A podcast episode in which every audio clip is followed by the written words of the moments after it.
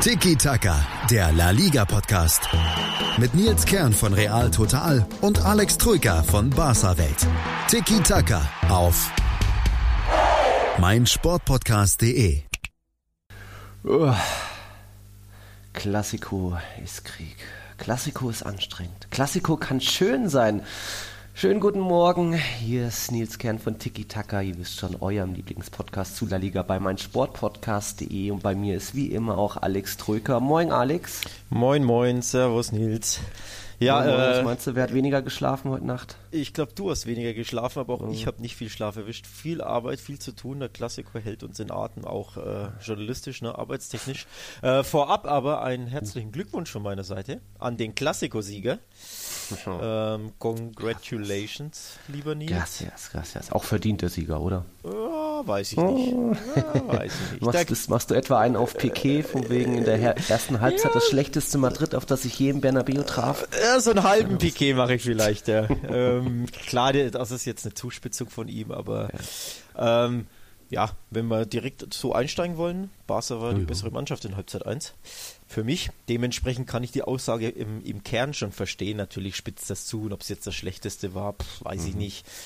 Aber Barca war besser in Halbzeit 1. Dementsprechend, ja, war es ausgeglichen, denn die Halbzeit 2 ging ja an Real Madrid. Da war Real klar besser. So gesehen äh, hätte ich mit dem Unentschieden gut leben können, finde ich.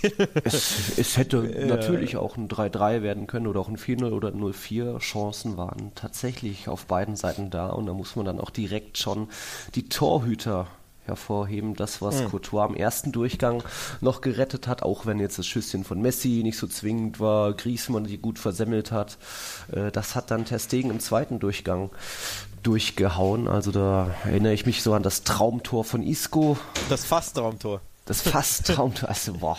Ja. Ich weiß nicht, ob den andere Torhüter halten. Ja, ja, das war schon eine klasse Parade. Ähm, ich habe es mir ein paar Mal anges angesehen, wie er da so noch einen Zwischenschritt macht. Also ich glaube, wenn, wenn man Torhüter, Experte oder Analyst ist, da muss man den schon sehr loben. Das war schon ein mhm. klasse Torhüterspiel. Ja. Aber auch Courtois muss man loben. Also ich fand zwei Paraden richtig stark, nämlich die gegen Arthur und die gegen Breathwaite. Denn hm. es geht ja um Torhüterspiel, also nicht nur ja. um ein Highlight-Reel, äh, sag ich mal, wo, wo er irgendwie in den Winkel abtaucht, mhm. sondern tatsächlich Torhüterspiel an sich, also das Rauskommen, das Großmachen, mhm. das Winkel verkürzen.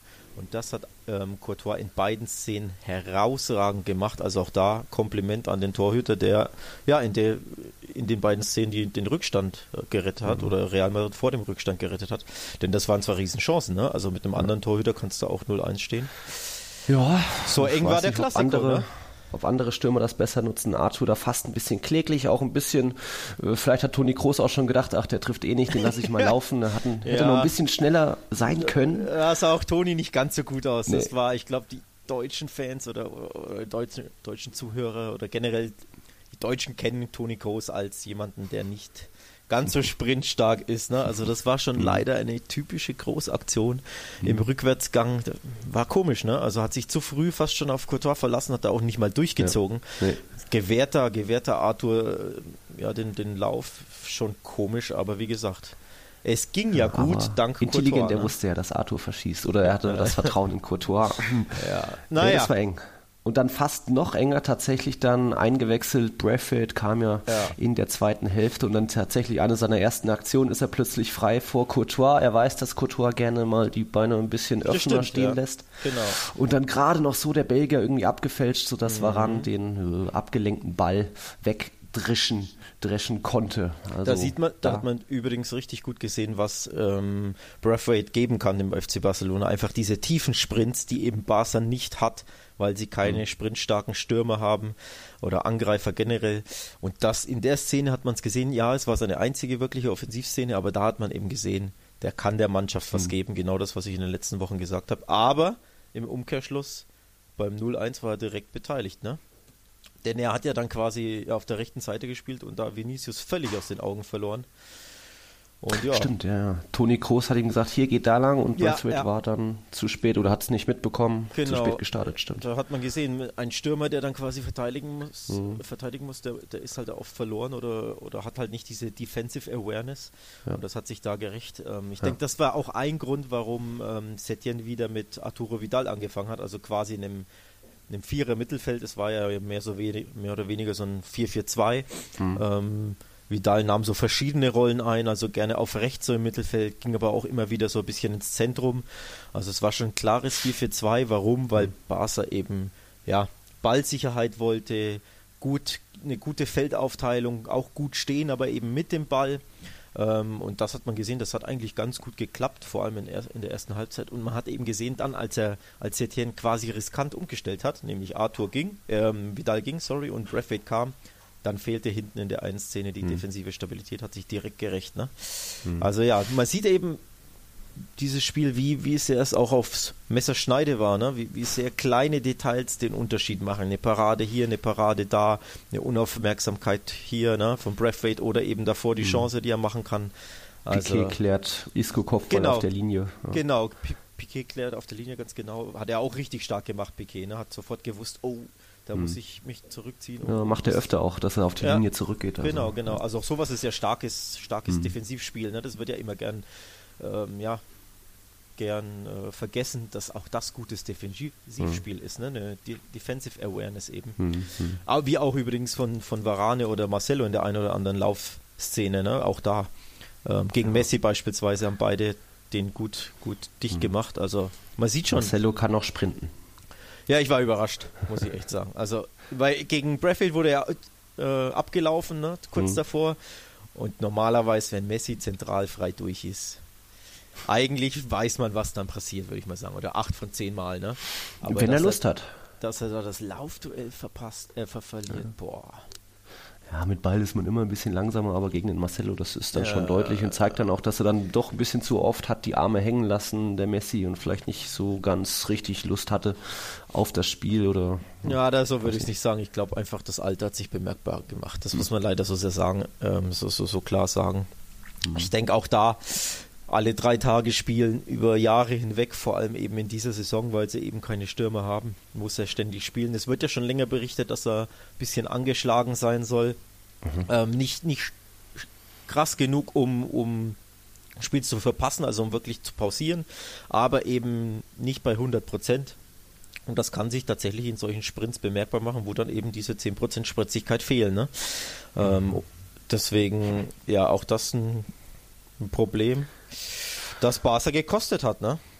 Ja, ja, für mich war, ähm, ich wusste vor dem Spiel nicht so recht, wird es ein Klangstiko mit Angst für mich oder am Ende war es dann doch dieser erhoffte Klassiko, denn das war für mich schon so das erhoffte mentale Zeichen der Mannschaft, wo ich dran gezweifelt habe, ob die Mannschaft noch so funktioniert, Selbstvertrauen hat, dass die Automatismen dann wieder laufen, dass sie kämpfen kann und ja, sowohl die die enttäuscht haben gegen City, Carvajal und Casemiro, haben ja, sich um 180 Grad gedreht und ein Riesenspiel abgeliefert, also im Gegenpressing unüberwindbar. Carvajal hat so oft gestört, auch Casemiro einiges im eigenen, am eigenen Strafraum, auch Risikotacklings, so viele Bälle gerettet und auch einer, der gar nicht gegen City zum Einsatz kam, verwunderlicherweise, hat ein kleines Partidasso aufs Parkett gezaubert und das war Toni Kroos, der natürlich mal wieder seine 98% Ballbesitz hat. Das klingt bei ihm normal, aber in einem Klassiko das ist schon Weltklasse, weil ja, man weiß schon auch, dass Busquets und Arthur mal gut draufgehen können, wie, wie widerspenstig Vidal sein kann.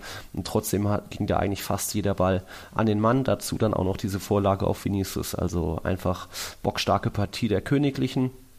Groß, Carvajal, Casemiro auch ein Courtois und sogar mal wieder Marcelo fast eine Resurrection oder wie man das nennt. Also da denkt man, Mendy hat ihm längst den Rang abgelaufen, dann zeigt er nochmal, dass es er mit seinen alten. Erinnere mich mal eben dran, wer hat, wer hat äh, ein, ja, ein Loblied auf Marcelo ge gesungen, dass er im Klassiker spielen könnte? Am Freitag. Wer war das? Ach ja, stimmt, du. Ah, stimmt. Siehste? Weil du hast auch gut prognostiziert, dass Barca ein bisschen die rechte Seite vernachlässigen könnte oder dass Vidal halt immer mehr ja, noch reinrückt, statt da Richtung ja. Eckfahne zu gehen und das war schon ziemlich präzise. Ja, du kon konntest es dir einfach äh, erlauben, quasi einen vermeintlich defensiv mhm. schwächeren ähm, Linksverteidiger aufzustellen, weil eben Barca über rechts nicht so gefährlich ist. Das ist halt einfach so. Ähm, auch jetzt Vidal, wie gesagt, äh, ich kann schon verstehen, warum man ihn aufstellt und so, aber er, er hat eben nicht diese Durchschlagskraft über rechts oder er geht nicht die Linie entlang, er kann kein 1 gegen 1, er kann keine Dribblings. Dementsprechend kannst du es dir erlauben, Marcelo aufzustellen, weil eben Marcelo so viel mehr nach vorne bringt und mhm. im, im, Zusammenspiel und eben ja kreativ ist. Mendy ist ja ein typischer Außenläufer und Marcelo ist ja immer mehr ein Mittelfeldspieler, ne, der kreativ mhm. mit dem Ball am Fuß ist. Mhm ja, hat sich im Nachhinein bezahlt gemacht, ne? Die Aufstellung ich glaub, von Marcelo. Ich habe auch Vidal nie wirklich in dem Bereich zwischen Strafraum und Eckfahne gesehen. Also er hat sich dann doch schon schnell zentral orientiert, ja, egal. Ja. Das war so die Ansage dann auch von Setien und Marcelo auch ein absolutes Plus im Zusammenspiel mit Vinicius Junior. Bei dem ja, klappt halt noch nicht so viel im Abschluss, egal ob Abspiel oder Schuss. Aber da im Zusammenspiel mit Marcelo, das hat mir schon gut gefallen, wie die beiden sich da hoch durchgedoppelpasst haben auch wenn das im ersten Durchgang nicht zum Erfolg geführt hat. Da sind doch einige ja, Zuspiele von Vinicius irgendwie verendet oder nicht wirklich zum, zum Ziel gefunden. Marcelo da schon ein bisschen zwingender mit seinen Hereingaben, aber auch da fehlt noch ein bisschen so diese Strafraumpräsenz der Königlichen, die man sich erhofft, weil Benzema aktuell nicht in Form hatte so diesen einen Kopfball, dann Isco noch eine gute Kopfballablage im ersten Durchgang, aber das war es eigentlich auch schon. Da muss noch ein bisschen mehr kommen. Ja. Ähm, was hatte ich noch? Wir hatten natürlich jetzt den ersten Klassiko, das erste Mal seit Oktober 2014, dass Real Madrid mal wieder ein Ligaheimspiel gegen Barca daheim gewinnt.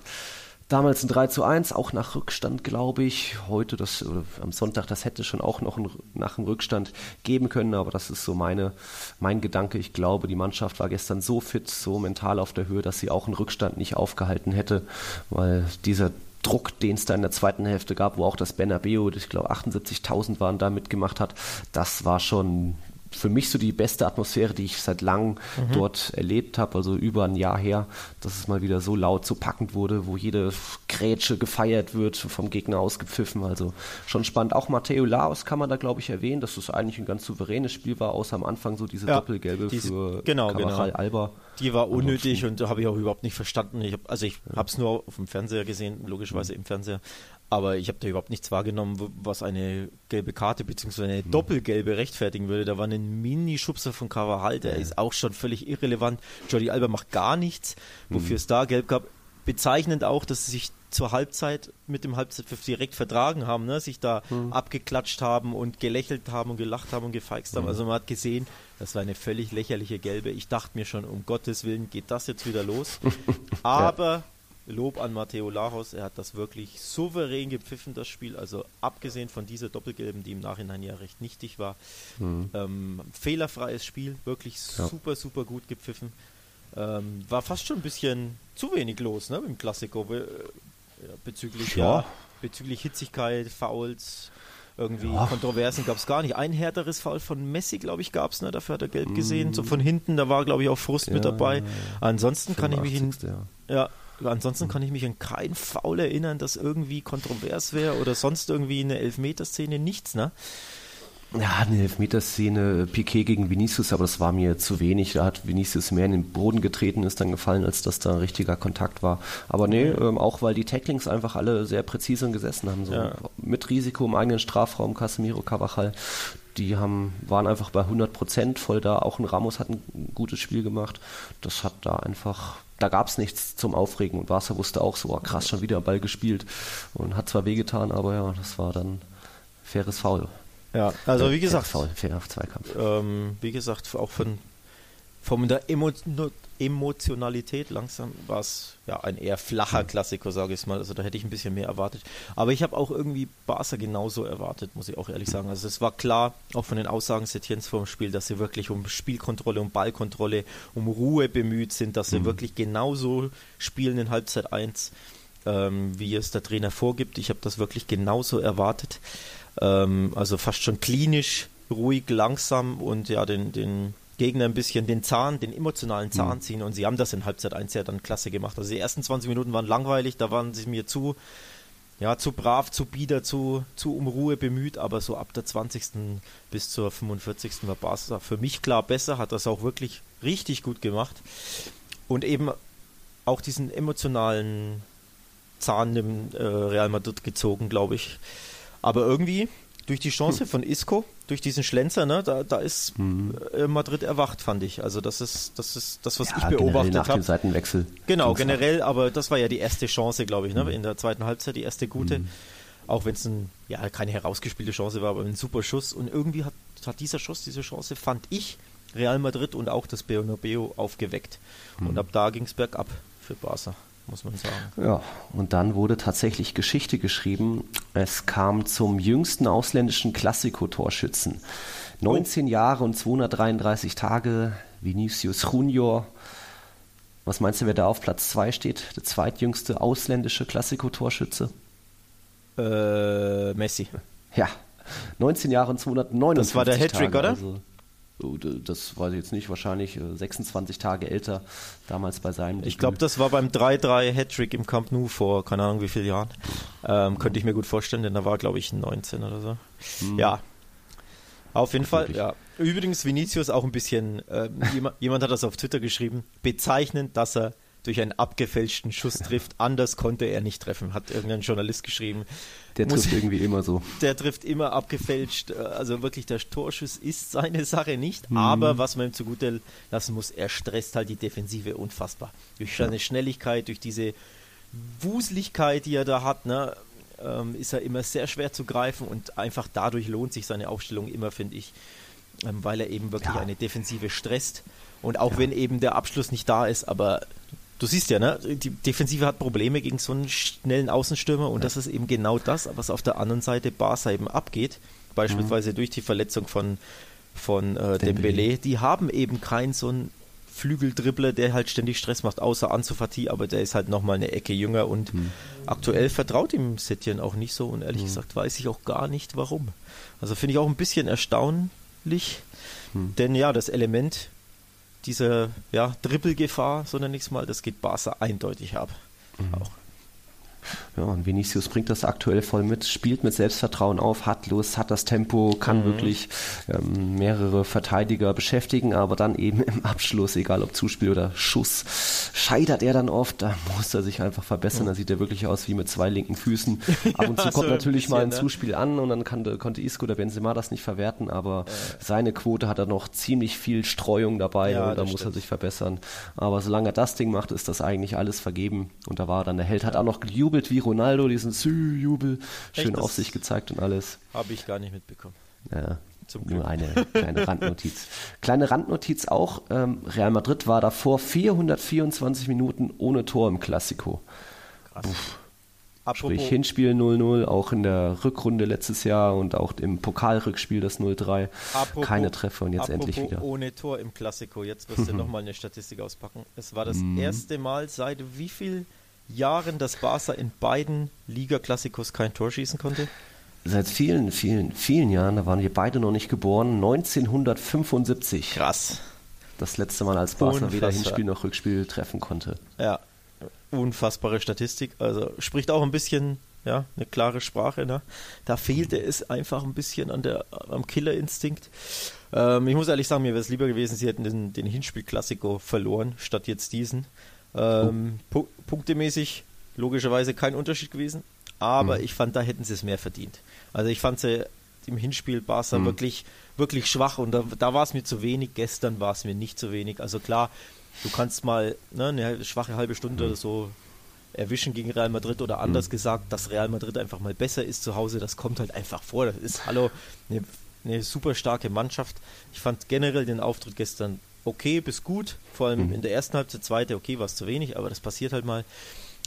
Aber ja, im Hinspiel fand ich Barca wirklich um, um Welten schwächer. Gestern hätten sie, ja, wie gesagt, eine Führung verdient und wenn es dann unentschieden ausgeht, kann, denke ich, jeder mitleben.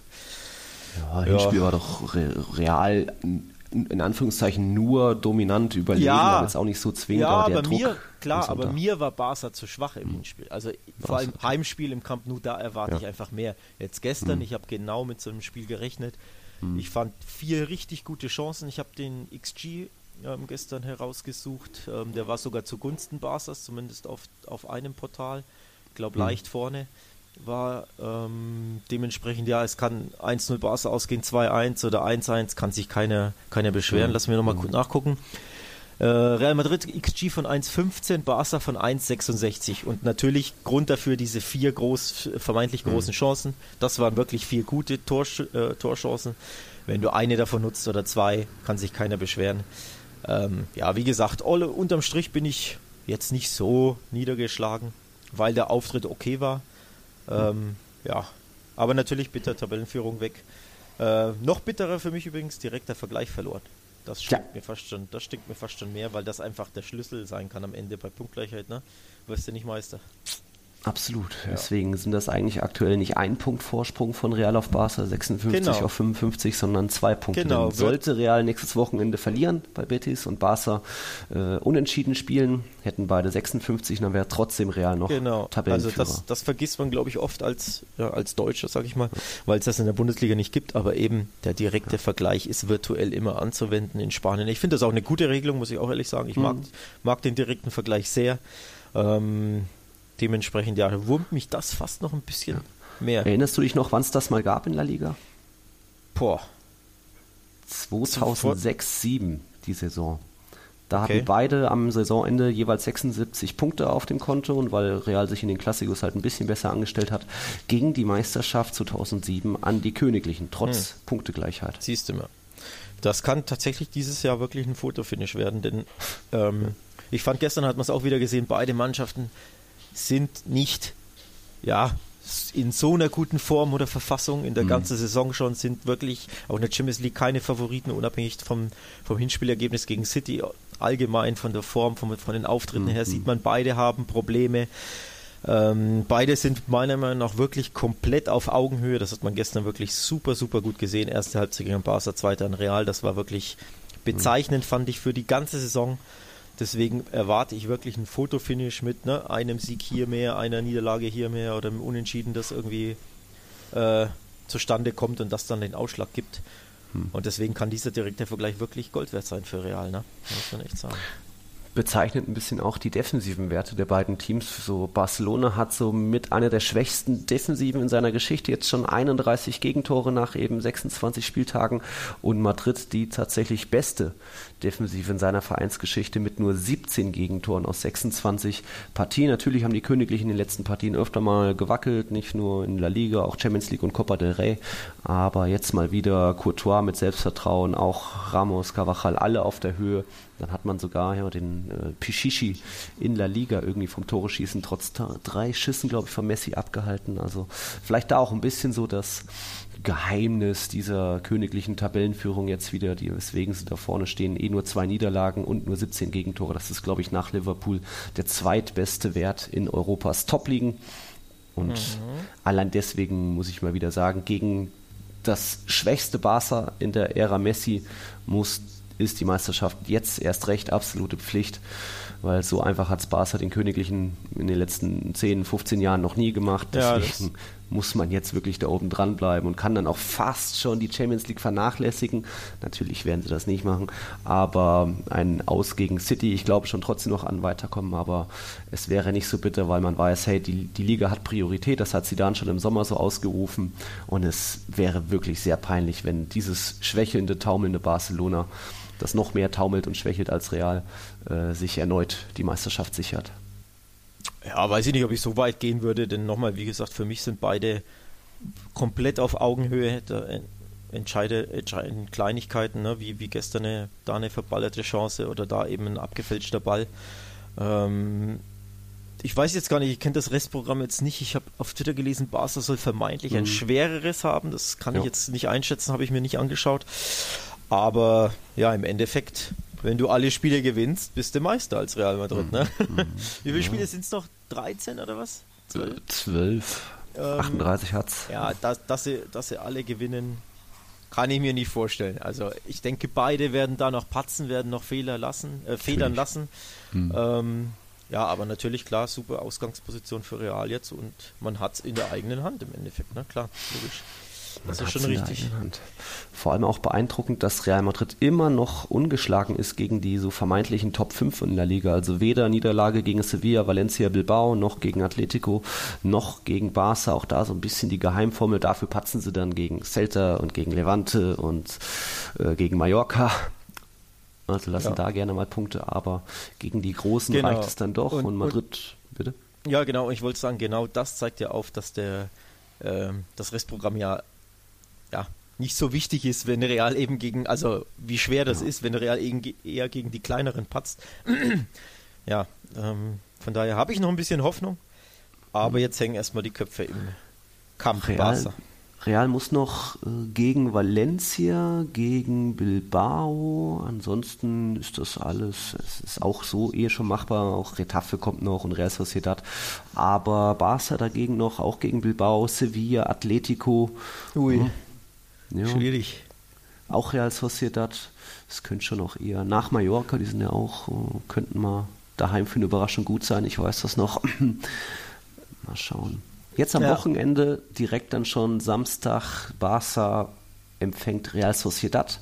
Da kommt es dann schon zur nächsten königlichen Prüfung für die Katalanen, mhm. während die Königlichen dann selbst Sonntagabend bei Betis im Einsatz sind. Schwächelndes Betis, also das müsste auch mal wieder machbar sein für die Blancos. Und ja, hast du noch was zur Tabelle oder zumindest zu den ersten beiden Plätzen? Jetzt schon neun, neunmal nicht gewonnen, Barca, das ist schon auch das ist schon krass, aber müsste, müsste man jetzt nachschauen, wann das, das zuletzt der Fall war. Ich bin jetzt ja. nicht äh, für meine ja, wird, Zahlenkunde wird keine 100 Saison mehr. wird keine 100 Saison. Nee, no, neun Spiele von 26 nicht gewinnen ist ja. für Barca viel. Zehn von 26 hat Real nicht gewonnen, wobei es hm. acht Unentschieden gab. Also das, das zeigt einfach auf, die beiden Granden sind nicht auf der Höhe ihrer Schaffenskraft in dieser Saison. Ähm, das, hm. ist, das ist deutlich zu sehen. Ähm, ja, das kann man so als Fazit Fazit stehen lassen, denke ich. Es wird spannend, es bleibt spannend. Mhm. Aber klar, das gibt jetzt einen emotionalen Boost für Real. Also ich fand auch, die waren eindeutig angeschlagen in der ersten Halbzeit durch diese, ähm, mhm. was waren es, drei Spiele ohne Sieg, zwei Pleiten mhm. in einer Woche. Ne? Ja. Ähm, das hat man klar gesehen und, und, und ich glaube, Busquets und Piquet haben das, haben das schon richtig angesprochen. Da hätte man, da hat, man hatte eine einmalige Gelegenheit verpasst, oder man hat sie verpasst. Ja. Ähm, Piquet hat sogar gesagt, wir haben beide unsere Probleme. Ähm, aber ja, wir hätten, wir hätten quasi auf den Tisch hauen müssen und ein Zeichen setzen müssen, weil eben Real so beieinander war, sage ich mal, in, mhm. in, Hälfte 1. Vertane Chance, ne? Das wurmt, ja. glaube ich, Barca dann schon sehr. Aber so ist angeschlagen, das halt, ne? Angeschlagen schon, absolut. Das hatte ich auch so gegen City gesehen in der Schlussphase, als sie da kaum noch Lösungen fanden und wieder diese verzweifelten Blicke es fast schon auf dem Platz gab. Aber statt Klangstiko wurde es dann doch ein Klassiko ja. mit apropos, den Helden Vinicius und Mariano. Apropos Sie, der Kollege CR7 war vor Ort, hat, war ja, hat Glück gebracht, ne? Hat Glück gebracht, ja. ja Irgendwie hat er mal wieder Lust gehabt, seine alten war, Kollegen zu sehen. War das erste Mal, oder, dass er vor Ort war? Das erste Mal seit komisch, seinem ne? Wechsel im Sommer 18. Auch komisch, ne? Dass er dann ja. nicht häufiger. Warum soll er sonst kommen? Er ja, muss ja meistens auch am Wochenende spielen, also schwierig da. Stimmt schon. Stimmt Wenn er nach Madrid kommt, dann eher vors Gericht, aber ich glaube, das hat sich mittlerweile auch erledigt. Ähm, ja, CR7 war da, gibt auch Videos, wie er sich über die, die Tore freut. Oh, das habe ich äh, gar nicht gesehen. Ich habe nur ein Foto gesehen, wie er da sitzt in seiner Loge. Ja, ähm, ja, aber auf jeden Fall Glück gebracht. Also, so viel dazu, ne? Der alte Heiland hat Glück gebracht. Ja. alte Heiland. Heiland Gut. R7. Ja. Wir haben an diesem Spieltag, Jornada 26, schon noch für euch Spiel des Spieltags, ein Aufreger des Spieltags. Also nein, der Klassiker war nicht das Spiel des Spieltags. Das wäre zu einfach, sind wir mal ehrlich. Ja. Und das schauen wir uns gleich an nach einer Werbung. Einzigartige Augenblicke, einmalige Momente, unvergessene Emotionen. Andreas Thies präsentiert das Spiel meines Lebens. Lukas ist mein Gast in dieser Woche bei Das Spiel meines Lebens. Er spricht über den Super Bowl 51, ein nicht für möglich gehaltenes Comeback von Tom Brady und seinen New England Patriots gegen die Atlanta Falcons damals. Und welchen Fehler hat Matt Ryan gemacht? Das alles in der neuen Ausgabe von Das Spiel meines Lebens auf meinsportpodcast.de. Die komplette Welt des Sports. Wann und wo du willst. Chip and Charge, der Tennis-Podcast mit Andreas Thies und Philipp Jobert. Alle Infos zum aktuellen Tennisgeschehen. Um den Platz. Jeder Sieg gegen, gegen Roger ist sehr speziell. Am Platz. Und sie ist eine, die von der Grundlinie so viel kann, die so eine tolle Übersicht hat, aber die nie die ganz großen Höhen erreichen wird, wenn diese beiden Schläge nicht klappen. Auf dem Platz. Vor die Füße von Sosa, dessen Rückhand landet, Longline im Netz, Einstand. Chip and Charge. Auf meinsportpodcast.de ein Spiel des Spieltags muss ja nicht nur spannend und unterhalten sein, sondern auch einiges geboten haben. Eigentlich am besten nochmal vielleicht auch äh, Wendungen beim Ergebnis, dass plötzlich der Spielstand sich ändert, dass es vielleicht auch ein paar Karten, auch mal ein Platzverweis fliegt. Am besten dann auch noch ein Tor in der Nachspielzeit, am besten dann auch noch ein Tor, das dann auch noch das Spiel entscheidet oder das mhm. Ergebnis wieder dreht. Und das gab es an diesem Spieltag in der Partie zwischen Sevilla und Osasuna. Sevilla da früh, ich glaube schon in der ersten Hälfte 2-0 in Führung gewesen, dank äh, Enesire und Ocampos. Ocampos jetzt schon neun Tore in La Liga, also er auch ziemlich gut drauf. Und dann kam Osasuna tatsächlich noch zurück und das in Unterzahl. Ja. Ähm, wie war das? Ähm, Osasuna-Keeper Herrera hat da Hand genutzt außerhalb des Strafraums irgendwie, wurde so halb angeschossen und der Schiedsrichter dachte erst, es war kein Handspiel, aber irgendwie übers Knie ging der Ball dann noch an den Oberarm und das war dann rot. Das war dann rot, ja. Äh, tatsächlich hatte das Spiel alles, also einiges. Ähm, wie gesagt, 2-0 ähm, 2-0 Sevilla und dann zwei super, super strittige Handszenen. wir werden später noch mehr Handszenen haben, die noch strittiger mhm. waren, aber auch die waren schon strittig. Ähm, Torhüter Herrera hat tatsächlich ähm, ja, ein Tor verhindert durch sein Handspiel. Ob es absichtlich war oder nicht, sei tatsächlich mal dahingestellt in der Szene, aber er eilte eben aus seinem Tor heraus. Und ich glaube, es war wieder Ocampos, hat sich, ähm, wenn ich das richtig gesehen habe, den Ball vorgelegt, wäre quasi ähm, aufs leere Tor zugelaufen. Hm. Und, und Herrera, der, der Schlussmann, hat eben den Ball mit dem Arm abgewehrt. Ich glaube, er sprang vom Knie an seinen Arm. Also hm. de dementsprechend, ob es absichtlich war, sei dahingestellt. Aber nochmal, wenn er den Ball nicht mit dem Arm abwehrt, ist Ocampos halt durch und kann den Ball ins leere Tor schieben. Hm. Weil eben Herrera 18 oder was Meter aus seinem Tor äh, herausgeeilt ja. war. Dementsprechend war das für mich tatsächlich die richtige Entscheidung, diese rote Karte zu geben für dieses Handspiel, weil er eben eine außerhalb des, des ähm, Strafraums Hand gespielt hat und eben eine super große Chance vereitelt hat. Mhm. Da dachte man, okay, 0-2 hinten, Osasuna ein Mann weniger, Torwart, Stammtorwart muss raus, das war's. Und plötzlich, nee, nee. Vor allem auch noch in Sevilla, also eigentlich genau. musste, müssen die Andalusier das locker runterspielen. Ja, und, und dann kam Osasuna noch zurück. Genau, ähm, ich glaube, Kopfball war es von hm. Hernandez, Hernandez, zum 1-2 und dann ein super strittiger Handelfmeter. Ähm, da wurde, ich weiß gar nicht mehr, wer es war, was Escudero was Escudero, wurde die, der Arm angebolzt, der dreht sich so weg, hat den Arm am Körper, aber die Handfläche steht so ein bisschen heraus. Ganz kuriose Szene. Und ja. die ha herausstehende Handfläche wird ihm bei der Flanke angeschossen und er steht genau am Strafraum-Eck. Also wirklich genau am Eck. Ja. Äh, ich glaube, diese VAR-Review hat fünf Minuten gedauert, also unfassbar lange und ich bin mir auch sehr sicher, der Schiedsrichter hatte keine Ahnung, was er entscheiden soll. Mhm. Ähm, sonst dauert das nicht so unfassbar lange und am Ende hat er sich leider, finde ich, für Elfmeter entschieden. Ich fand auch die Szene super strittig und ja, eher falsch. Also mhm. ich glaube nicht, dass er das will. Er will da, er steht da nur und wie gesagt, der Arm, also die, die Handfläche ist draußen, aber nicht mal der Arm, der komplette. Und dann wird er angebolzt bei einer Flanke aus einem Meter. Also für mich eine Fehlentscheidung. Torres machte dann das 2-2 ja, per Elfmeter. Per Elfmeter. Und da muss dann, man sich erst, echt fragen, was die Spieler noch machen müssen. Wenn sie äh, schon Arme hinter dem Rücken verschränken, am besten äh, die, die Arme unter dem Trikot irgendwie verstecken.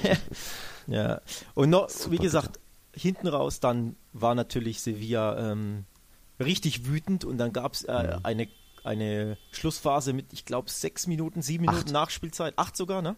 Oder acht waren es. Und in der 94. hat Neuzugang El Nesiri ähm, mhm. das 3 zu 2 über die Linie gestochert aus irgendwie einem Meter. Also, da waren absolute, ja, das, das Sanchez Pizjuan stand Kopf und ein super, super, super wichtiges äh, Sieg für Sevilla, denn sie sind durch den Dreier auf Rang 3 gesprungen. Mhm. Also in der Tabelle Champions League Rang 3 mit nun 46 Punkten. Also da sieht man mal, wie wichtig dieser Sieg für die Mannen von Lopetegui war und ja, wie auch verrückt dieses Spiel war, ne? Ja, ja. absolut. Ähm, auch spannend, dass eben da Enesiri, der ja für 20 Millionen von Leganes kam im Winter, ohne irgendwie äh, Schlupfloch und Verletzung, dass er da direkt schon Luc de Jong, der ja aus Eindhoven, glaube ich, kam, äh, auf die Bank verdrängt hat. Also jetzt in so kurzer Zeit schon drei, viermal geknipst Enesiri für Sevilla, jetzt zweimal gegen Osasuna und de Jong da kaum noch mit Chancen irgendwie von Beginn an zu spielen. Aber äh, Enesiri zahlt da das Vertrauen von Lopetegui direkt zurück und scheint auch gut aufzugehen, da in diesem typischen Flügelspiel von Sevilla ja. mit Navas, mit Regilon. Auch No Campos blüht aktuell weiter auf. Also ja, der spielt eine klasse Saison, Ocampos. Ähm, was für Sevilla wichtig ist, dass sie zwei verschiedene Spielertypen haben, äh, Stürmertypen, denn mhm. sie wechseln tatsächlich gerne De Jong dann ein, wenn sie ein Tor brauchen und mhm. haben dann eben einen, der eher äh, in El Nesiri, der eher schnell ist, der, der wendig ist und eben in De Jong diesen Zielspieler, der kopfballstark ist, der Bälle festmacht. Und am Ende haben sie eben beide auf dem Platz gehabt und ähm, De Jong war da auch beteiligt, denn er hat die Innenverteidiger gebunden im Fünfer bei der Flanke. Mhm. Und da sieht man mal, ne, einfach mal zwei verschiedene Stürmer haben, die dann vorne reinwerfen, das, ja, das ist ein gutes Mittel. Und dementsprechend, ja, ergänzen die beiden sich auch gut. Ähm, mhm. So gesehen ja, hat da Sevilla alles richtig gemacht, indem sie sich da zwei verschiedene Stürmertypen geangelt haben, die sie eben mal zusammen aufs Spielfeld bringen, die abwechselnd, die je nach Spielplan eingesetzt werden. Also mhm. war schon gut. Apropos große Stürmerauswahl oder Qual der Wahl für den Trainer, welche Offensivkräfte er einsetzt. Da sind wir jetzt schon beim nächsten Spiel, denn da kamen wirklich, ich glaube, alle möglichen Offensivkräfte zum Einsatz. Es gibt wieder eine Genesung bei Atletico. Diego Costa hat sein Comeback gegeben.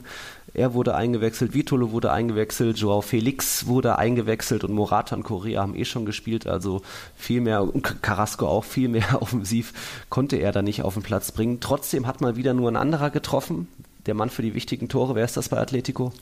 Äh, Korea? Nee, nee, Saul. Ja, stimmt, der ist auch, aber Saul. Ja, in der Saison, ist es, in der Saison ist es tatsächlich Korea, aber generell ja. äh, Better Call Saul, ne? wenn du ein wichtiges Tor brauchst. Da, ähm, Kommt eine neue Staffel übrigens, aber irgendwie, ich glaube, Netflix Spanien hat die neue Folge noch nicht. Die ich hatte hat noch keine Zeit vor lauter Fußball, ja, vor lauter Barca, vor lauter Heckmeck bei diesen Vereinen und vor lauter Spielen ja. habe ich noch keine Zeit, aber ich bin ein großer Fan der Serie. Ja, ja ähm, ich bin aber auch, schöne Überleitung, großer Fan dieses Fußballspielers, denn mhm. es war ein absolutes Golasso von Saul. Also der Typ hat wirklich alles drauf. Dieses Tor ähm, war so ein was war so ein Volley, ne, aus jo, von der Strafraumgrenze. Strafraumkante. Direkt, Direktabnahme, perfekte Schusshaltung, hart mhm. ins Eck. Also dieses Tor muss man, müsst ihr euch nochmal anschauen, liebe Zuhörer. Wirklich ein absolutes Golasso, auch mehr oder mhm. weniger aus dem Nichts. Denn, du hast es angesprochen, sie haben wieder lauter fitte Stürmer, Atletico, aber immer noch Probleme, Torschancen herauszuspielen. Mhm. Also zumindest so richtig zwingende. Ne? Also na, nach vorne gegen einen tiefstehenden Gegner waren sie ja noch nie die kreativsten, sage ich mal. Ähm, dementsprechend, dieses Sola Golasso tat Atletico gut. Ähm, kam zur rechten Zeit, aber eben, sie lagen nämlich hinten. Das war eben ja. der Ausgleich, aber zu mehr hat es dann nicht gereicht. Also hinten raus war ja das Spiel offen. Im Endeffekt das Unentschieden, die Punkteteilung für beide eine schlecht, ein schlechtes Ergebnis. Ja. Ne? Für Atletico im Kampf um die Champions League. Sie sind jetzt ja. wieder auf Platz 5 abgerutscht. Und Espanyol richtig bitter, die bleiben weiter in letzter. Mhm. Also klar könnte man normalerweise sagen, ja, Espanyol daheim gegen Atletico 1-1, nehmen wir mit. Aber es ist eben zu wenig, wenn du letzter bist und eben Siege brauchst, denn die Spiele gehen nach Espanyol aus. Also es war eine gute Leistung, aber letzte drei Partien ja. hat der Espanyol nur zwei Punkte geholt. Das kann für ein Schlusslicht schon, klingt eigentlich okay, aber für ja. das, was Espanyol da für eine Mannschaft auf dem Platz hat, jetzt der Thomas kam auch zurück, muss da mehr drin sein. Der Thomas war auch beim 1-0 involviert, ja. aber im Endeffekt war das ein Eigentor vom Savic. Und äh, der Thomas war, ich glaube, der Sohn-Kommentator hat gesagt, für 11 Millionen kam er, aber eigentlich waren das doch auch 20 Millionen. Nee, das waren, ich. das waren 20, ja, ja, das waren 20. Ähm, Und der Thomas da eben auch jetzt schon vier Tore in fünf Ligaspielen für Espanyol, also auch eine kleine Lebensversicherung Versicherung da, auch wenn das jetzt ja. ein Savic-Eigentor dann war. Ja, aber wenn, wenn Thomas da nicht hingeht, ähm, also anders, er geht hm. ja dahin, um den Ball zu machen und Savic muss ja hin, um ihn irgendwie abzuwehren und bei der Grätsche springt ihm, glaube ich, der Ball an den, ans Knie. Also hm. Savic ist da kein Vorwurf zu machen und ja. Thomas hat seine Füße tatsächlich bei dem Tor auch wieder im Spiel. Denn ja. wenn er da nicht den, den klasse Lauf macht an den ersten Pfosten, ich mag sowas übrigens sehr, typische Mittelstürmerläufe an den ersten Pfosten, dann die scharfe Hereingabe, etwas, was mir bei Barca viel zu oft abgeht, aber das ist jetzt eine andere Geschichte. Mhm. Ähm, also Thomas hat sich wirklich der Kauf gelohnt und man sieht, das ist ein Knipser, der weiß, wo das Tor steht, der weiß, der hat einen Riecher für Situationen, den mhm. genau so ein Stürmer braucht. Eigentlich jedes Team, vor allem bei Espanyol, aber es reichte eben wieder nicht. Ne? Es war mhm. ein Punkt. Leistung war gut, die Leistung ist fast immer gut bei Espanyol, außer bei Valladolid letzte Woche waren sie schwach. Ansonsten sind sie wirklich sehr, sehr schwer zu schlagen, wirklich ein unbequemer Gegner. Der Spirit im Team stimmt, auch der Plan von, von Trainer Abelardo stimmt, aber eben mhm. Punkt als Tabellenletzter ist halt ein bisschen dünn. Ne? Es gab auch noch Aluminium-Szenen, einmal so doppelte Aluminium-Szene bei Atletico, als erst Felix und dann Morata irgendwie aus einem Meter so rangestochert hat an, an den Pfosten, aber auch Espanyol hatte Pech oder anders gesagt Atletico hatte Oblak, denn der hat von Victor Sanchez einen Traumschuss, eigentlich auch fast Traumtor, noch irgendwie mit der Fingerkuppe so an die Latte gelenkt, sonst äh, hätte der auch vielleicht nur reingehen mhm. können mit Unterlatte. Ja, da sieht man also mal. Pech. Also so einen guten Torwart im Tor haben ist nicht ganz so verkehrt. ja, das weiß man bei Atletico. Das weiß man auch bei Barca und bei Real mittlerweile, ja. mittlerweile, ja. ja. Ähm, in der Schlussphase dann noch eine kleine strittige Szene. So Wulai wurde da von Lodi so am Trikot gezogen, dass er in eine Flanke nicht mehr reinspringen konnte. Wurde sich, glaube ich, nicht groß angesehen oder thematisiert. Und zumindest hat es ein bisschen nach Elfmeter gerochen. Aber es sollte dann dabei bleiben und trotz 9 zu 5 Abschlüssen nur 1 zu 1 zwischen den beiden ja. kleineren Teams aus den beiden großen Städten in Spanien. Übrigens, Spannend. Die elfte Punkteteilung von Atletico. Ähm, da oh, genauso Remi-Könige, genau, genauso viele wie Valladolid, ich wollte es gerade sagen. Mhm. Also das ist schon ein bisschen viel für jemanden, der klar ja mindestens die dritte Kraft in Spanien sein will. Ne? Ja. Ähm, zuletzt sogar immer wieder vor Real Madrid landete und Zweiter wurde. Also mhm. elf Unentschieden. Boah, das, das sieht man wieder. Ne? Sie haben jetzt die Stürmer wieder zur Verfügung, ja. aber sie müssen da nach vorne einfach besseres Spiel aufziehen. Denn wenn es nicht mal gegen den Tabellenletzten reicht, ne? oh. Trotz aller sechs Offensivkräfte auf dem Platz, das ist unentschuldbar. Unentschuldbar ist dann auch eben von Simeone die schwächste Punktebilanz in seiner Ära oder Zeit bei Atletico. Nur 44 Zähler aus 26 Partien. So wenig gab es noch nie unter El Cholo. Und mal sehen, wie er da noch wackelt, ob es noch äh, gegen Liverpool reicht oder ob da Liverpool eine kleine na, nicht ein Wunder schafft. Wir müssen ja nur ein 1-0 aufholen, aber aber wird auf, jeden Fall, wird auf jeden Fall spannend, weil Liverpool ja am Wochenende erstmals verloren hat in der Saison. Mhm. Ja, der erste Niederlage. Also die sind auch nicht so super beieinander. Die sind mhm. auch nicht so super gut drauf jetzt. Ne? Also das wird, glaube ich, wirklich ein spannendes Spiel. Den Atletico nochmal, die müssen halt jetzt nicht gewinnen. Die unentschieden Könige, denen reicht ein Unentschieden in Enfield. Also sie müssen wirklich nur verteidigen, mauern, bolzen, Zeit schinden, dreckig sein. Genau das, was sie eben so gut wie vielleicht fast kein anderer können. Ausnahme Getafe, die können das noch ein bisschen besser aktuell, auf die kommen wir gleich. Aber ich sehe da wirklich ein bisschen Chancen, denn Liverpool schwächelt und Atleti muss nur Atleti sein. Also wird spannend. Kein das Enfield. Wird, wird spannend. Mal sehen. Mal wird sehen. spannend. Ich glaube, dass du hast Getafe. Ja, Bitte? ich wollte sagen, ich glaube, dass im unterm Strich vielleicht rausfliegen, aber dass es wirklich eng wird. Also irgendwie hm. so ein 2-0 oder so ne, für Liverpool. Hm. Also wirklich ein super enges Spiel erwarte ich da schon. Wird spannend. Schauen wir noch. Du hast Retafe angesprochen, da kommen wir gleich zu. Und dann gibt es noch den Aufreger des mhm. Spieltags. Ihr wisst ja, kurzer Werbeblock. Wir leben in einer Welt, in der sich alle zu Wort melden. Nur eine Sache. Die behalten wir lieber für uns guck dir mal deine eigenen Masturbationsfantasien an und frag dich mal, welche davon ohne Angst, Unsicherheit und auf Entspannung basiert. Beziehungsweise Sex. Der Podcast für Paar- und Sexualprobleme. Hast du innerlich eine Rechnung offen und willst du diese Rechnung begleichen oder sagst du, okay, ich möchte in eine zufriedene und liebevolle Beziehung finden? Bettina Utzler und Robert Cordes, Sexualtherapeuten des Instituts für Beziehungsdynamik Berlin, sprechen das an, was sich sonst keiner traut. Professionell, einfühlsam, kompetent. Wir sehen die Welt danach anders, wir sehen Beziehungen danach anders, wir sehen uns selbst auch anders. Beziehungsweise Sex der Podcast für Paar- und Sexualprobleme. Überall, wo es Podcasts gibt. Außer bei Spotify. Schräglage. Der Podcast zur Weltmeisterschaft in der MotoGP, der Moto2 und der Moto3. Nach jedem Rennen begrüßt Andreas Thies seine Experten Gerald Dirnbeck und Ruben Zimmermann von motorsporttotal.com und analysiert das Rennwochenende. Schräglage. Jetzt abonnieren auf meinsportpodcast.de. Das gab es noch nie. 45 Punkte für den FC Getafe nach erst 26 Partien. Das ist die beste Saison in Getafes äh, Geschichte, wobei ich jetzt gerade nicht ganz sicher bin, ob overall insgesamt oder erst nach 26 Spieltagen, egal. Sie spielen eine unglaubliche Saison, haben tatsächlich auch, auch Ajax Amsterdam aus der Europa League gekegelt und das gar nicht mal unverdient. Und jetzt sind weiter oder träumen weiter vom Champions League Traum. Ähm, vierter Platz eben ein Punkt hinter Sevilla, ein Punkt vor Atletico.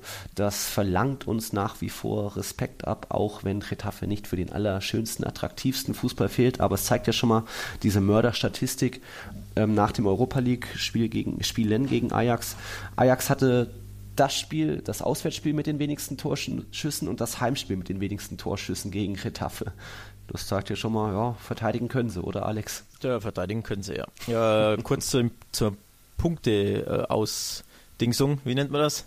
Zu den Punkten, den sie geholt haben. Es sind natürlich die besten, äh, die meisten Punkte nach 26 Spielen. Denn letztes ja. Jahr waren sie ja Fünfter, fast Vierter mit 59 Punkten. Ja, also es war, war schon ihre beste Saison, aber eben zu diesem Zeitpunkt jetzt ist es die stärkste Saison in der, ja, gar nicht mal so, so ausreichend langen La Liga-Historie, denn ich glaube, mhm. sie spielen erst keine Ahnung, ja. zwölf Jahre in La Liga oder genau. overall. Also nee, es ist nicht so viel. Ne? Dementsprechend mhm. umso erstaunlicher, wie, wie stark sie diese Saison sind.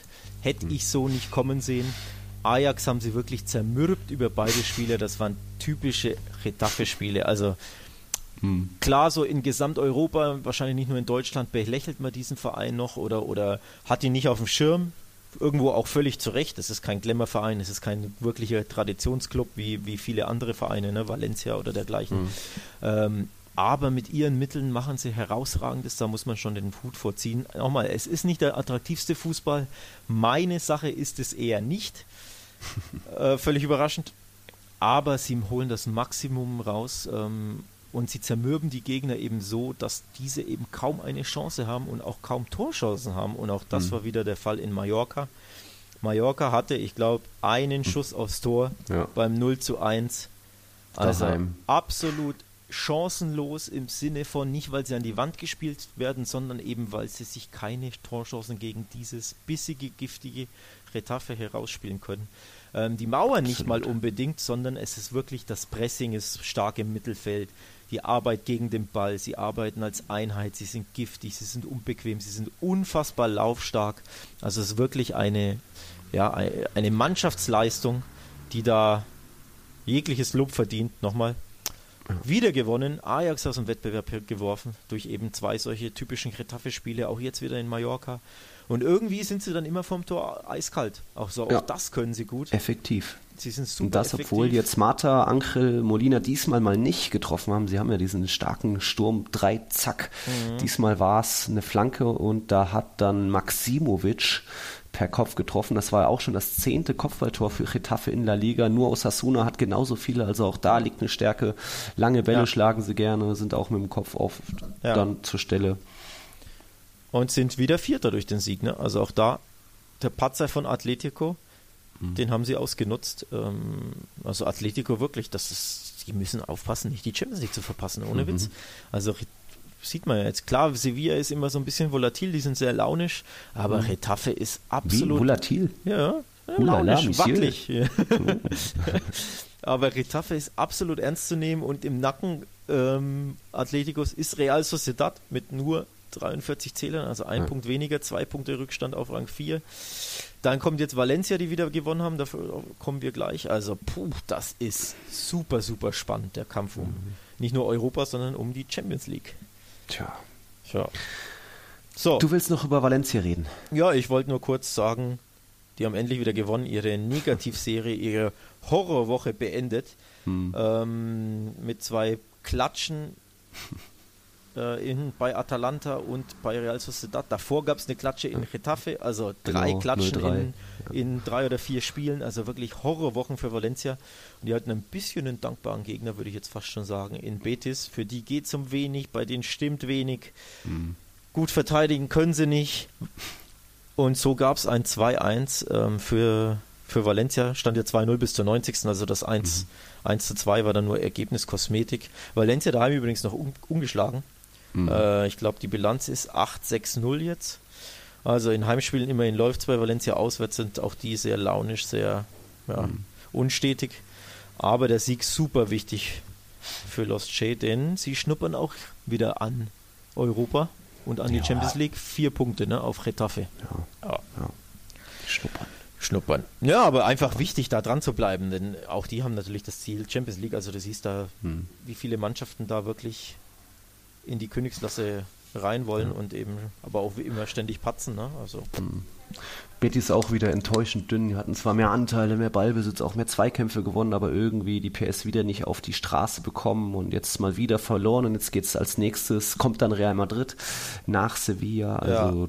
Die taumeln auch ziemlich. Und es waren ja zwischendurch mal früh in der Liga im Abstiegskampf mit drin, dann sich ein bisschen wieder hochgekämpft. Jetzt wieder nur Rang 14, 30 ja. Punkte. Die dümpeln äh, da, da kann man nicht mehr viel erwarten. Nee, die dümpeln da im Mittelmaß und ich glaube auch für Ruby wird es richtig, richtig eng, ob mhm. sie ihn jetzt in der Saison entlassen, also während der Saison, mhm. sei mal dahingestellt, einfach weil es um, um, so wenig geht. Also wirklich ab, ich meine, sie haben jetzt acht Punkte Rückstand auf, auf Mallorca, den ersten Abstiegsrang. Ich glaube nicht, mhm. dass sie da unten noch reinrutschen werden, aber es ist viel, viel, viel zu wenig. Sie sind noch schlechter als letztes Jahr. Sie haben ja Setien entlassen, ähm, weil eben ja, weil zu wenig bei rumsprang, weil sie eben Europa ausgegeben haben und Setien nur, ich glaube, am Ende Zehnter wurde. Und jetzt sind sie also noch schlechter. Ähm, dementsprechend könnte ich mir da vorstellen, dass Ruby fliegt. Entweder mhm mitten in der Saison oder am, am Saisonende, hm. denn das ist einfach nicht gut genug. Also ich glaube, sechs Spiele oder fünf haben sie jetzt nicht gewonnen. Das ist viel zu wenig für, für hm. Betis Ansprüche. Gut, wollen wir zum nächsten großen Thema. Ja. Aufreger des Spieltags. Ähm, auch das war eigentlich fast Spiel des Spieltags verdächtigt, wobei nur ein mhm. Tor gefallen ist, aber dafür hat, war ansonsten einiges los. Allein 13 gelbe Karten und ja, kann man sich auch nochmal die Zone Highlights eingeben. Allein schon wegen dieser zwei strittigen Szenen. Erstmal Athletic Bilbao hat nach vier Niederlagen insgesamt zehn Ligapartien ohne Sieg endlich mal wieder gewonnen. Villarreal wurde mit 1-0 bezwungen und das in einem durchaus auch launischen Kick. Also es gab Chancen auf beiden Seiten. Paco Alcácer hat auch noch einen versemmelt für Villarreal. Ähm, Iñaki Williams wurde eingewechselt und da ging es dann erst so richtig ab. Da kam es dann sogar zu ja, zwei Aufregern des Spieltags. Also nach einer ersten Hälfte, die kann man eigentlich komplett ausblenden, wo außer ein paar gelben und Fouls nichts passiert ist, war es dann in der zweiten Hälfte soweit. Iñaki Williams eben eingewechselt mit wahrscheinlich auch Wut im Bauch, äh, geht er so in den Strafraum mit dem Ball und drischt dann auch ja, den Ball irgendwie rein, schießt Torres an und der, ja, was war das? Der Ellenbogen hat, hatte ja auch seine Arme angelegt, so hinterm Rücken, aber da eben aus einem Meter angeschossen in der 53. Minute und was gab's? Elfmeter. Handelfmeter. Für hm. mich der schlimmste Handelfmeter, den ich mindestens in dieser Saison gesehen habe.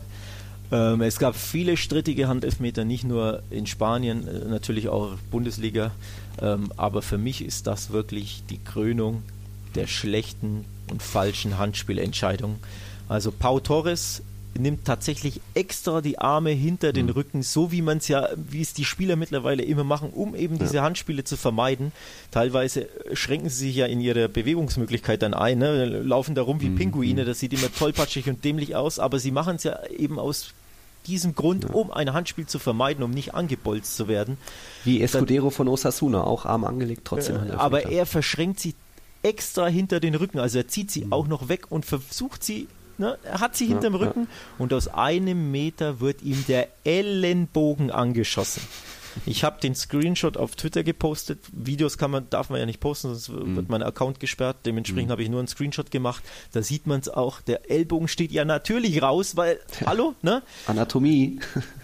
Er wird angebolzt, hat die Hände hinterm Rücken und es gibt trotzdem Elfmeter. Trotz war, war schaut sich das ja. an. Ich glaube sogar er hat sich das angeschaut, der Schiedsrichter, und gibt trotzdem war. Also das ist der schlimmste Elfmeter, den ich in der ganzen Saison vielleicht in Jahren gesehen habe. Ja. Ist mir absolut unbegreiflich, wie man da Elfmeter geben kann, vor allem in Zeiten des war. Und als ob das nicht schlimm genug wäre, gab es noch einen zweiten Handelfmeter wieder gegen Villarreal später.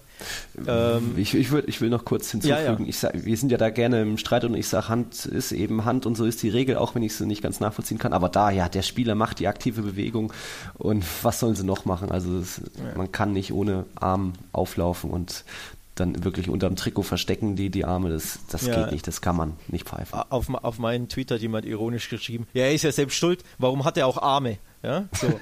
Und im Endeffekt fasst ja. das die, die Szene wirklich tragikomisch zusammen. Der Mann will, nimmt die Arme hinter den Rücken, damit er mhm. nicht angeschossen wird und dann wird ihm an den Ellbogen gebolzt aus einem Meter Entfernung. Mhm. Und das gibt Elfmeter.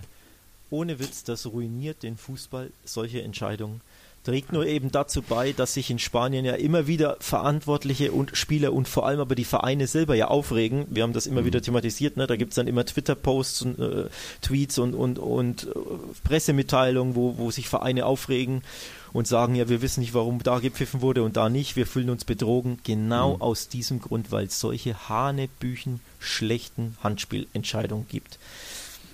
Furchtbarer Call. Es stand zu dem Zeitpunkt 0-0. Dementsprechend war das dann das 0-1, denn Elf, der Elfmeter wurde ver verwandelt und am ja. Ende hat Villarreal das Spiel verloren und auch die kämpfen um Europa. Also mhm. wirklich bittere Niederlage, sprich, da wird wirklich massiv eingegriffen in, in oder die, der Elfmeterpfiff hat massive Auswirkungen, sagen wir es mal so. Ja, als ob es nicht schlimm genug wäre. Elfmeterpfiff. Genau, als ob es nicht schlimm genug wäre, gab es noch einen zweiten. Ja. 64. Minute, da war dann Raul Albi Albiol der Täter, sag ich mal, der irgendwie, ohne dass er es gesehen hat, geht zum Luft, genau. Zweikampf hoch, nimmt eben dann auch ein bisschen die Arme mit hoch, sieht es gar nicht und wird dann, was war es, angeköpft, sein Oberarm. Ja. Also das dann für mich schon eher nachvollziehbar, weil mach die Arme halt, nimm sie, versuchst sie nicht mit hochzunehmen. Ja, aber das ist ja genau das, das ist eine normale äh, normale Körperhaltung beim Kopfball, wenn du zum Kopfball, wenn du Fußball spielst und zum Kopfball hochgehst, nimmst du die Arme als Stabilität Aber das man, haben sich doch viele Profis schon abgewöhnt, weil es Ja, aber wie willst du denn hochspringen ohne, ohne deine, also er springt ja hoch, um in die Luft zu kommen mit den Armen, das ist eine ganz natürliche Körperbewegung, sieht den Quatsch, Ball dann nicht, ver verpasst den mit Ball. Mit angewinkelten Armen Ja, das zeig's mir mal, das zeig's mir mal. Auf jeden Fall wird er, verpasst er den Kopfball und wird dann, steht dann mit dem Rücken in der Luft, ist er dann mit dem Rücken zum, zum Ball und wird dann vom Gegner an den Arm, der halt gerade durch die Luft so ein bisschen schwingt, also nicht mal irgendwie groß über dem Kopf, sondern wirklich nur äh, so ein bisschen eben zur Stabilitätsgewinnung, wird dann angeköpft, auch da wieder aus 14 Zentimeter wird er angeköpft und auch das gab wieder Elfmeter. Also ohne jetzt zu polemisch klingen zu wollen, in Spanien ist das ja oft der Fall, dass ein Schiedsrichter eine Pause bekommt, wenn er, wenn er schlimme Fehlentscheidung trifft. Dieser Schiedsrichter bei dem Spiel hat eine Pause verdient nach seinen zwei Entscheidungen. Mhm. Ähm, das wäre wirklich gerechtfertigt. Und damit man ihm dann die Handspielregelung nochmal in Ruhe erklärt, denn das sind absolut hanebüchene Elfmeterpfiffe, da bleibe ich dabei. Ja natürliche Falsche. Bewegung ist das so und das haben Spieler schon immer gemacht, aber viele haben sich es abgewöhnt, weil man sich es auch abgewöhnen kann. Das ist genauso wie, dass man im Lauf, wenn, wenn der Gegenspieler an einem dran ist, dass man da nicht Schwung holt mit den Armen und dann irgendwie nach links und rechts wedelt, weil dann schnell mal ein Arm im Gesicht landet und das haben sich die Spieler auch abgewöhnt. Und so musste auch so ein Erfahrener wie Albiol auch ein bisschen vorsichtiger sein, dass er die Arme zumindest nicht über Schulterhöhe nimmt, weil im Endeffekt war es dann. Ja, aber nichtsdestotrotz wird er ja angeköpft bzw. angeschossen. Und das ist ja der, ja. der Punkt. Du kannst nichts da, also du kannst ja nichts dafür, wenn du angeschossen wirst, in dem Sinne. Und das, man wird halt immer mal angeschossen. Das hat man ja auch gesehen. Selbst wenn man die Arme anwinkelt, kann man angeschossen werden oder hinter dem Rücken versch verschränkt, kann man angeschossen werden. Dementsprechend furchtbar, wie die Spanier diese Regel auslegen. Vor allem aber, dass sie es auch immer anders machen. Also dieser Elfmeter mhm. wurde tatsächlich auch vorher schon gegeben. Ich, hab, äh, ich kann mich erinnern, dass Retafe einen ähnlichen Elfmeter genauso bekommen hat. Gleichzeitig gibt es aber auch Schiedsrichter, die diese Elfmeter völlig zu Recht nicht pfeifen. Und deswegen wundert mich dann nicht, dass die Spieler dann überhaupt nicht mehr wissen, was los ist, weil eben in einem Spiel so gepfiffen wird und im anderen so. Also da fehlt völlig mhm. die Konsequenz und die Konstanz bei den Entscheidungen. Ähm, dementsprechend, wie gesagt, wundert mich das nicht, dass alle verwirrt sind, ob, ob der Handspielregelung. Das ist wirklich ein Problem in Spanien. Immerhin hat Villarreal in Sergio Asenjo einen absoluten Torhüter-Killer in der Liga. Ich glaube, er ist der aktive Torhüter mit den meisten Elfmeterparaden in La Liga und Iñaki Williams ist dann aus Elfmetern an ihm gescheitert. So blieb es nur beim 1 zu 0. trotzdem bitter, aber Asenjo hat auch eh ein starkes Spiel gemacht, einige Schüsse der Hausherren noch abgewehrt, aber trotzdem hat es nicht gereicht für einen Punktgewinn. Ja, im Endeffekt war es zu wenig und wie gesagt, für Villarreal richtig bitter, denn die kämpfen um Europa und durch die, diese Niederlage haben sie jetzt fünf Punkte Vorsprung auf Rang 6. Ne? Ja. Also.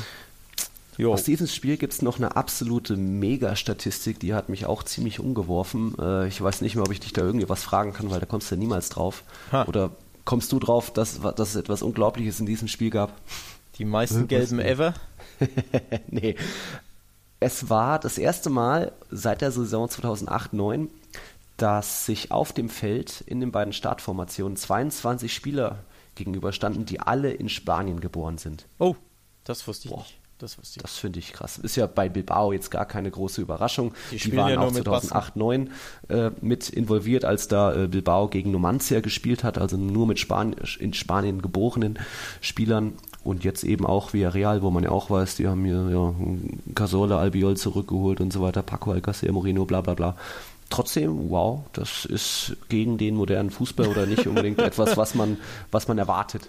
Ja, tatsächlich die, die Chance ist am größten, das gegen äh, Athletic Club zu schaffen, denn die spielen halt einfach immer mit zwölf Basken oder, oder Spielern, die eben Wurzeln im Baskenland haben. Ja. Dementsprechend. Aber erstaunlich, absolut. Ja. Hätte ich, habe ich euch nicht gewusst. Schön. Freut mich ja immer, wenn du solche Statistiken auspackst, die mich völlig überraschen und die mich staunend zurücklassen. Gerne schön. schön. Ist natürlich alles, liebe Zuhörer, auch von Twitter. Äh, Petro Martin oder sein Username ist der Pedrito en Números. Dem kann man da gerne folgen, sofern ihr des Spanischen mächtig seid. Aber er haut schon immer sehr viel raus, da muss man auch ziemlich viel sieben, um da mal ein paar coole oder ein paar solch so besondere Statistiken wie eben 22 in Spanien geborene Spieler herauszufinden. So ist es, so ist es. So, was hat man noch? Haben wir noch was herauszufinden? Ich überlege gerade. Eibar richtig guten Satz gemacht. 3-0 gegen Levante war für die super wichtig. Können wir ja noch kurz erwähnen. Ähm, denn auch die waren ja richtig dick unten drin durch ihre äh, Sieglos-Serie. Sind jetzt fünf Punkte vor Mallorca. Für Mallorca ist das 0-1 natürlich bitter. Die bleiben auf dem Abstiegsrang. Leganes daheim wichtiges Spiel gehabt gegen Alaves. Nur 1 zu 1. Muss man auch erwähnen, denn die kommen da unten nicht raus. Das gebeutelte Leganes, ne, die ja ich habe Mitleid mit denen, habe ich ja letzte ja. Woche schon gesagt. Die tun mir echt leid, dass ihnen da die mhm. zwei Top-Angreifer weggekauft, weggeschnappt wurden. Mhm. Ähm, für die war das ein wirklich wichtiges Spiel. Nur 0, nur 1-1 gegen Alaves, das sind eigentlich genau die Spiele, die du gewinnen musst. Ne? Daheim ja. gegen so kleine Teams, auswärtsschwache Teams mhm. wie Alaves. Ähm, ja, lagen sogar zurück, konnten dann noch einen Punkt retten, Lega. Also, ja, Bitter für die ein bisschen, also auch da zu wenig. Celta nur 0 zu 0. Ich glaube, das Spiel kann man vergessen, aber erwähnen kann man es trotzdem. Ähm, einfach nur, ja, dass Celta eben über dem Strich bleibt, hat jetzt drei Zähler Vorsprung vor Malle.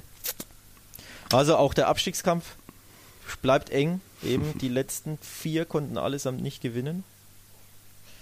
Es bleibt spannend in der Liga, mhm. Nils.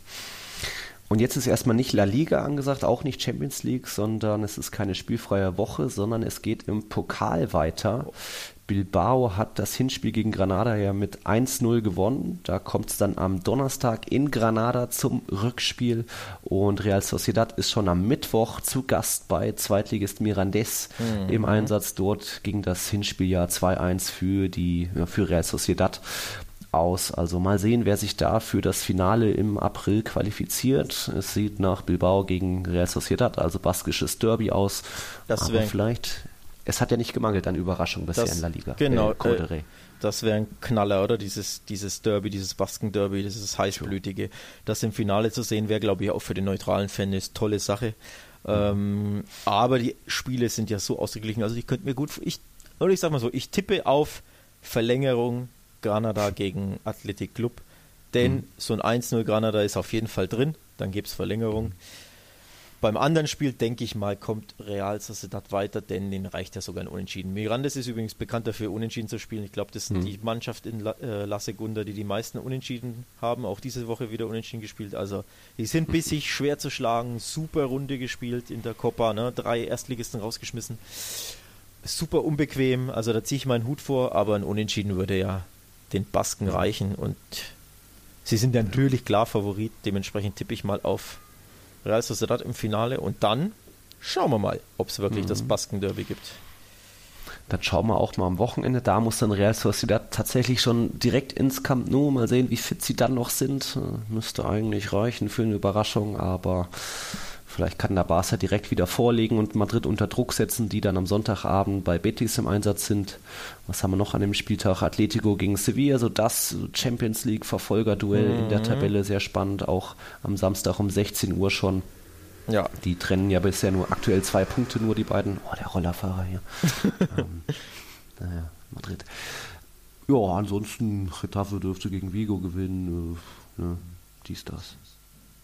Ja. Hast du noch was? Ich habe noch was. Oh. Bist jetzt überrascht? Ja. Nee, ich wollte nur sagen, für Barca ein bisschen glücklich, dass Real Sociedad unter der Woche spielt. Dadurch werden die ein bisschen müde sein. Ähm, während Barca sich jetzt eine Woche ausruhen kann. Ist ja auch nicht so gewöhnlich für den FC Barcelona, ne? sich mal eine, mhm. wirklich komplett eine Woche, auch für Real Madrid natürlich nicht, äh, sich komplett eine Woche auf einen Gegner vorbereiten zu können, während dieser Gegner eben spielt. Das kommt ja eigentlich fast nie vor, wenn man ehrlich ist. Ähm, mhm. Dementsprechend, ja, tut das meinem FC Barcelona hoffentlich ein bisschen gut. Aber natürlich trotzdem super, super schweres Spiel gegen Real Sociedad. Ne? Auch wenn es im Camp Nou ist, aber das wird ein kleines Partidasso, genauso wie Atleti gegen Sevilla. Auf die Spiele mhm. freue ich mich. Mhm. Gut, vielleicht gibt es wieder eine Überraschung wie Real Sociedad, als, als sie im Bernabeu waren, zumindest im Pokal. Ähm, ja, Klassiko-Sieger, ich glaube, ich lege mich jetzt nochmal hin, ich bin echt müde. Aber dann also Gönn, gönn, dir, gönn dir ein äh, Klassiko-Siegerschläfchen, Nils. Ja, das habe ich verdient, ja. Ein Punkt Vorsprung in der Tabelle, Klassiko für die Blancos und jetzt gilt es erst recht, äh, diese Meisterschaft ist jetzt absolute Pflicht. Mal sehen, wie das nach Jornada 27 aussieht, äh, ob, wir da, ob ich da immer noch Sü sage oder ob ich mir Ronaldo wieder als Gast auf die Tribüne wünsche. Schauen wir mal. Schauen wir mal. So, Herrschaften, danke fürs Einschalten wie immer. Wir waren Tiki Taka von meinsportpodcast.de. Folgt uns gerne auf bei Google Podcasts, bei Apple Podcasts. Ihr, ihr, kennt auch mittlerweile hoffentlich alle die Football Was My First Love App. Dort kann man uns abonnieren. Lasst uns gerne mal Kommentare da.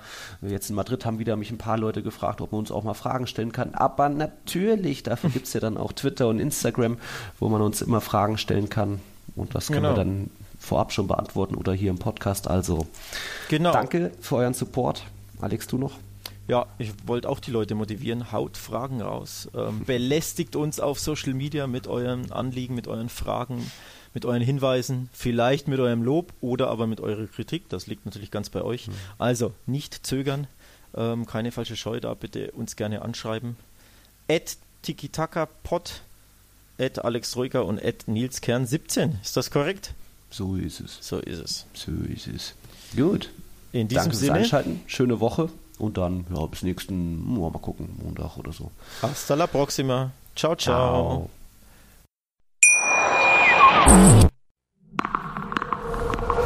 Challenger Corner. Der Tennis-Podcast mit Florian Herr und Andreas Thies.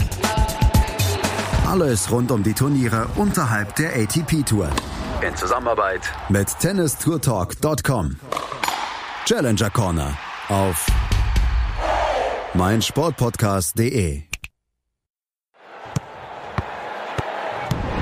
Tiki Taka, der La Liga Podcast mit Nils Kern von Real Total und Alex Troika von Barca Welt. Tiki Taka auf meinsportpodcast.de. Wir leben in einer Welt, in der sich alle zu Wort melden. Nur eine Sache. Die behalten wir lieber für uns. Guck dir mal deine eigenen Masturbationsfantasien an und frag dich mal, welche davon ohne Angst, Unsicherheit und auf Entspannung basieren. Beziehungsweise Sex.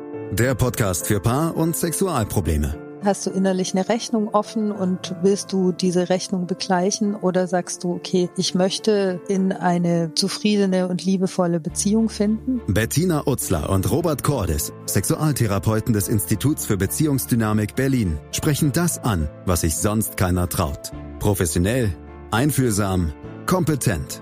Wir sehen die Welt danach anders, wir sehen Beziehungen danach anders, wir sehen uns selbst auch anders. Beziehungsweise Sex der Podcast für Paar- und Sexualprobleme. Überall, wo es Podcasts gibt. Außer bei Spotify. Punk in all seinen Facetten. Mit Felix Amrein.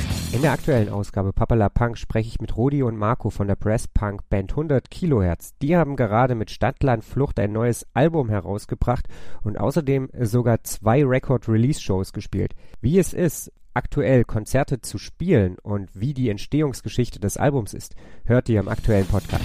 Auf meinmusikpodcast.de